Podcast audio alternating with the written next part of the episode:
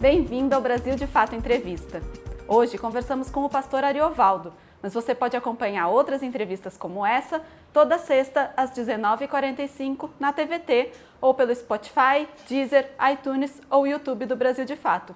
Inscreva-se no canal e ative as notificações para ficar sabendo de todos os novos vídeos. Ariovaldo Ramos é um dos coordenadores nacionais da Frente de Evangélicos pelo Estado de Direito, criado em 2016 para denunciar que o processo de impeachment que destituiu a presidenta Dilma foi um golpe de Estado.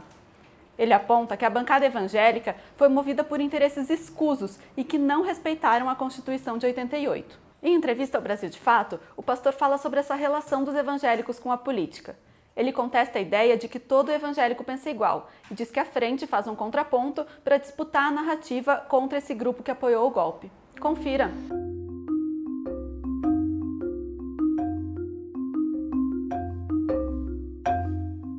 As igrejas não tinham militância.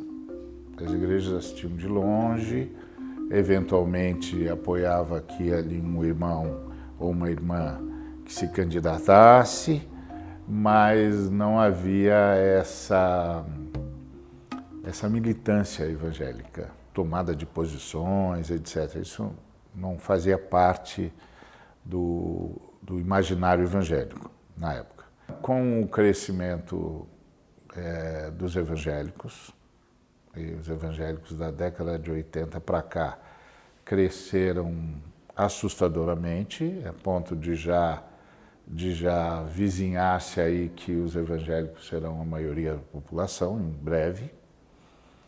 E, e aí, com o crescimento dos evangélicos, era inevitável que os evangélicos fossem se aproximar de, de da política, inevitável. Está crescendo em massa, é, em número, essa gente vai se envolver no, no governo do país. Uh, o ponto básico é que todos nós esperávamos que isso se desse no nível da cidadania. Então, muito mais evangélicos uh, vão se apresentar para a política partidária, mas isso é no nível da cidadania.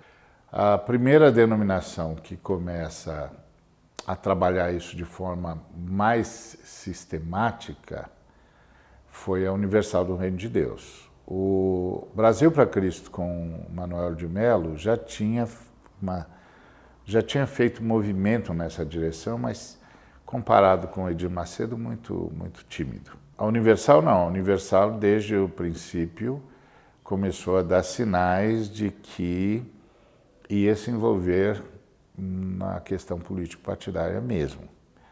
Ah, que não era uma praxe evangélica, não era uma prática evangélica. As igrejas evangélicas mantinham-se distantes da lógica partidária. Eu acho que eles, eles tinham isso como um projeto desde sempre. Eu penso que eles entraram, uh, começaram a igreja uh, já com essa perspectiva, de que um dia eles teriam massa crítica suficiente para se aventurar a disputar de fato o poder, mais do que participar, por exemplo, provendo cidadãos e cidadãs em condições de, de postular uma vocação político-partidária.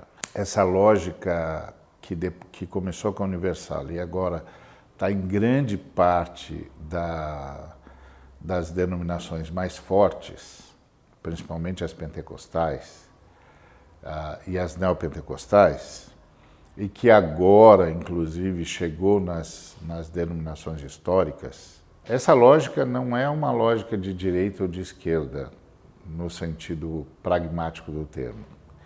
Ela é uma lógica de poder. O que, é que nós vamos fazer para tomar o poder no país e levar esse país a consciência da nossa fé. Ia ter o nosso padrão moral e o nosso padrão ético. Então, é, é, é a mesma lógica é, da evangelização. Só que a evangelização é uma lógica de, de, de relacionamento. Você vai lá, fala de Jesus, a pessoa para para ouvir ou não, é uma lógica relacional. É, essa lógica relacional foi, foi é, mudando, ganhando uma nova característica que foi aos poucos entendendo que era preciso estar no poder ah, para garantir ah, o avanço da fé, principalmente por causa das perseguições aos, aos cristãos de modo geral e os evangélicos em particular, na cortina de bambu, na cortina, na cortina de ferro e depois no mundo islâmico. Então, essas pessoas começaram a reagir com a lógica de só tem um jeito da gente não ser perseguido: é se nós é, estivermos no poder. É uma lógica que contraria a tradição é, cristã, porque a tradição cristã é a tradição do martírio, não é a tradição da aliança. A tradição cristã não é a gente se alia ao poder para o poder não nos alcançar. A tradição cristã é a gente continua falando da nossa fé e se isso custar a nossa vida, ok, paciência. Nós não, nós não vamos parar de falar o que a gente crê, mesmo que isso custe a nossa vida. E aí, esse projeto vem, na, vem nessa estrada aí. A ideia de que nós precisamos ganhar a nação para Cristo. A ideia de ganhar a nação para Cristo, na cabeça do evangélico comum, e, e na maioria desde sempre, era pregar, pregar, pregar, pregar e, e, e, esperar por conversões. E um dia eles vão se converter, e um dia eles vão ver que Cristo é a resposta, e um dia eles. E pronto, aí vamos ser. A maioria dos brasileiros se tornou cristão. Nunca passou pela lógica evangélica ah, que isso significava assumir o poder, influenciar na política, estabelecer os nossos padrões por decreto, até porque a fé protestante é, que, é a que mais atuou na construção do Estado laico. Justamente porque é, uma, é um cristianismo tardio que vai encontrar a hegemonia romana, que vai, vai vai ser perseguido e, e, e assim por diante. Então, o que nós estamos assistindo é um, é um mundo de, cabe, de cabeça para baixo. Isso não tem nada a ver com a, a tradição evangélica, com a tradição protestante é, em 500 anos de história. Todas as teologias repudiavam isso. Repudiavam o capitalismo, repudiavam na, na sua voracidade, né? Repudiavam a voracidade capitalista, repudiavam a miséria, a pobreza, a injustiça, e era por isso uma, uma, uma igreja que cresceu na periferia. Então, uma igreja de, de pobres, de pretos, de mulheres, que cresceu na periferia com essa, com essa visão de nós somos é, filhos de Deus, nós temos que ser tratados com dignidade, o Estado não pode fazer isso, etc. Com a chegada da teologia da prosperidade, a teologia da prosperidade vem é, em apoio ao capitalismo e passa a levar às últimas consequências a uma ênfase que aparece no calvinismo que dizia que um dos sinais de que alguém foi eleito por Deus era a sua prosperidade econômica. Então, se você foi eleito por Deus, então você tem de ser próspero. Aí virou a coluna que você vê na mensagem da Universal e na mensagem de todas as neopentecostais, e agora cada vez mais na mensagem de todo mundo, inclusive dos históricos, etc. Então isso é isso criou é o ovo da serpente. Isso criou um ambiente para o que nós temos hoje. No caso do, do, do Lula, a relação ainda era de enfrentamento dentro dos evangélicos. Tinha um, um grupo muito forte combatendo a teologia da prosperidade. Então, tinha uma série de pruridos, assim, de cuidados, cuidado, cuidado, teologia da prosperidade é um negócio perigoso, não é unanimidade, muito pelo contrário, a igreja está dividida. Então isso, isso foi contemporizando o embate que seria né, é, possível com o governo popular. E aí o governo popular começou a, a governar de forma brilhante, né? reduzindo as desigualdades, reduzindo a fome, acabando com a fome, é, criando suplementos de verba para alimentar as pessoas, gerando emprego, escola, etc, etc. E o, o, o, o grupo que mais se beneficiou disso foram os evangélicos, porque os evangélicos estavam entre os mais pobres dos pobres. Eram os nossos filhos que foram para as universidades, que foram, que galgaram posições é, é, da escala social e tal, até porque os filhos dos evangélicos geralmente são, são muito disciplinados, e o número de evangélicos que, que entra na, no ensino básico e chega à universidade é percentualmente muito maior do que a média brasileira. Eu acho que a esquerda cometeu alguns erros crassos. Primeira coisa que eu vejo é que a esquerda é, comprou o discurso, vendeu o discurso capitalista da classe média. Então, classe média agora, a gente agora é classe média? Por que, que a gente não é uma nova classe trabalhadora?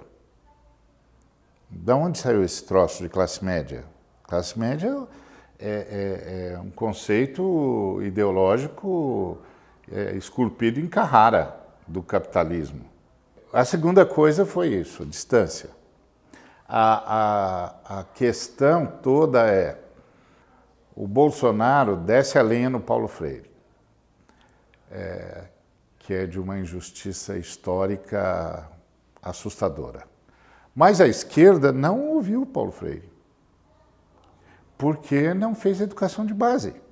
Não foi ensinar o sujeito a escrever, a escrever é, ABCD a partir do tijolo, da argamassa, que é o que o Paulo Freire ensinava para a gente. Não, você ensina o cara a partir da realidade dele. Para que ele tenha uma educação libertadora. Você não vai ficar trazendo N de neve. Ele nunca viu neve, meu. Vamos, vamos falar do, do, do que está lá na realidade, vamos libertar o cara, o cara tem de ver, é, ele tem de aprender a ler se libertando. A esquerda não fez isso. A, a, a base ficou solta. E a, a base foi virando religiosa.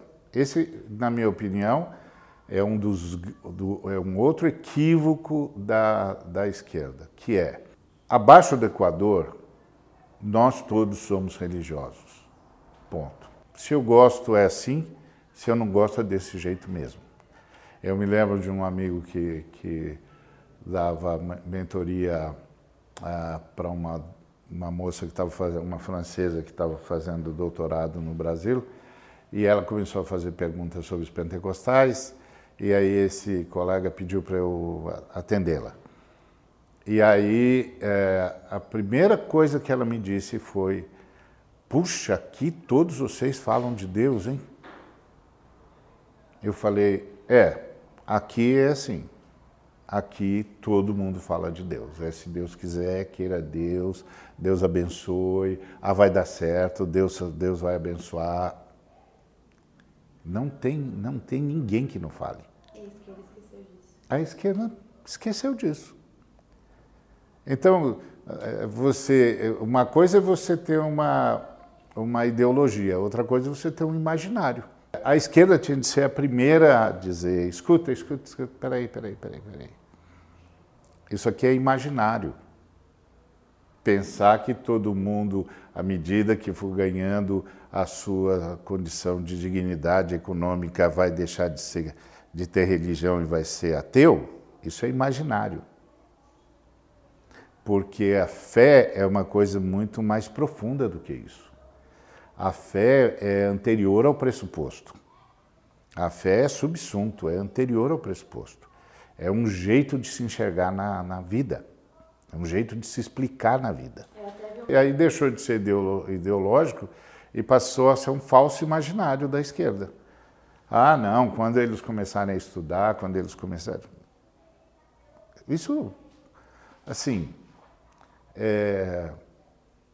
todas as grandes universidades do mundo nasceram no cristianismo.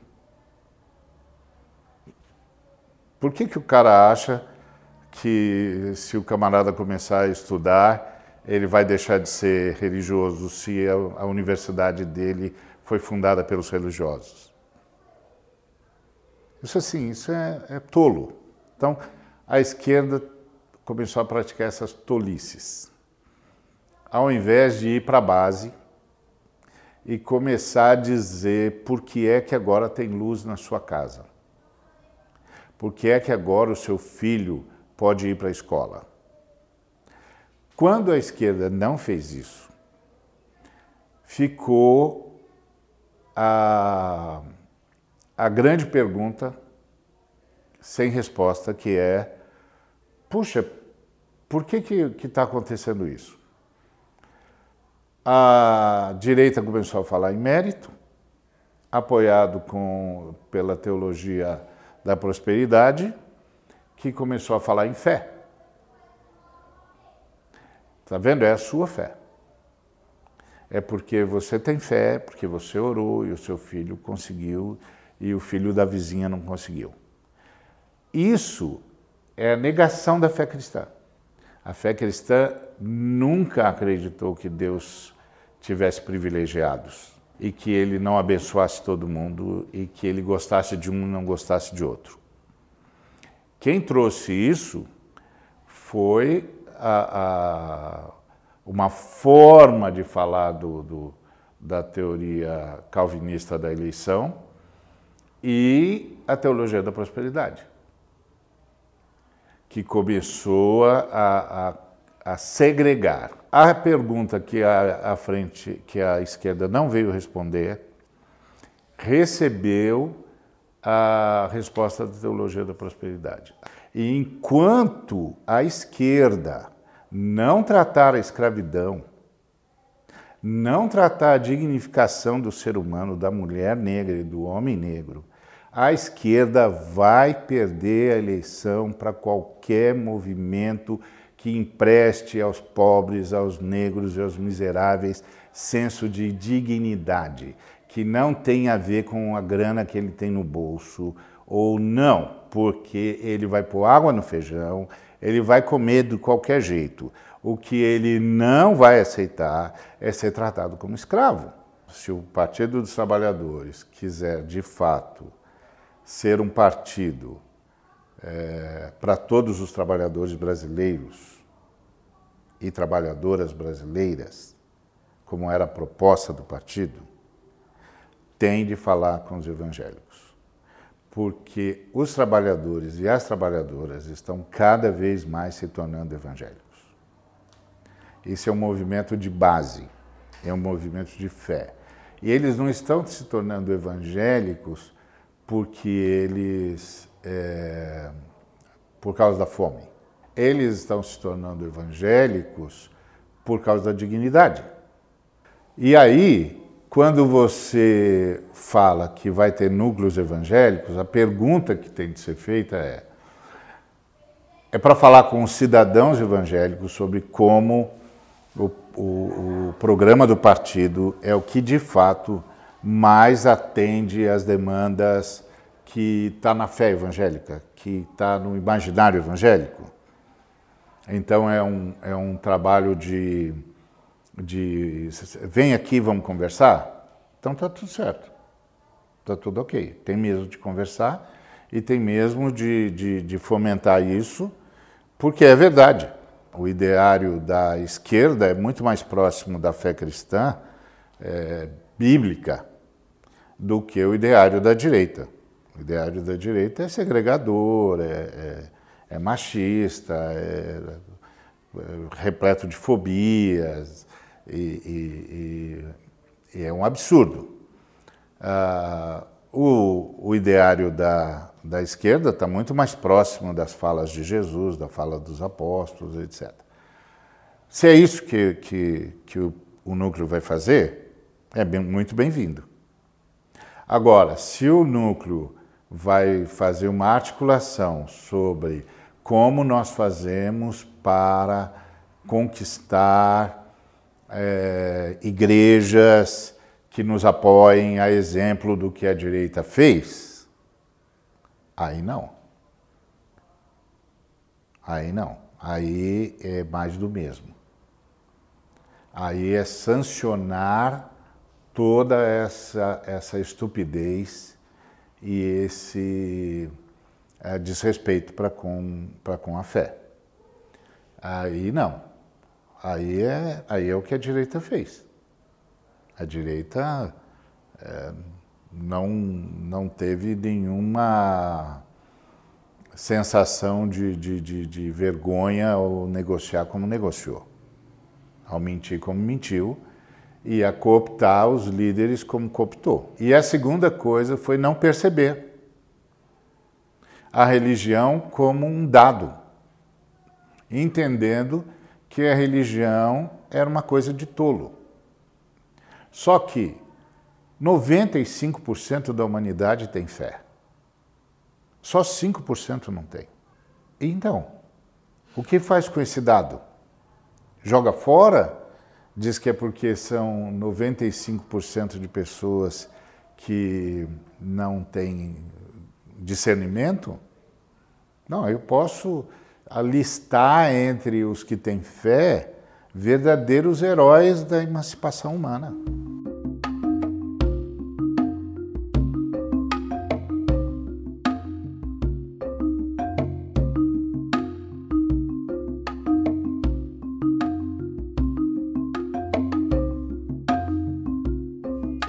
Você acompanhou a entrevista com o pastor Ariovaldo, um dos coordenadores nacionais da Frente de Evangélicos pelo Estado de Direito.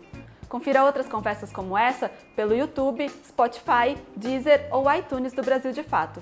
Ou toda sexta-feira, 15 para as 8 da noite, na TVT. Até semana que vem.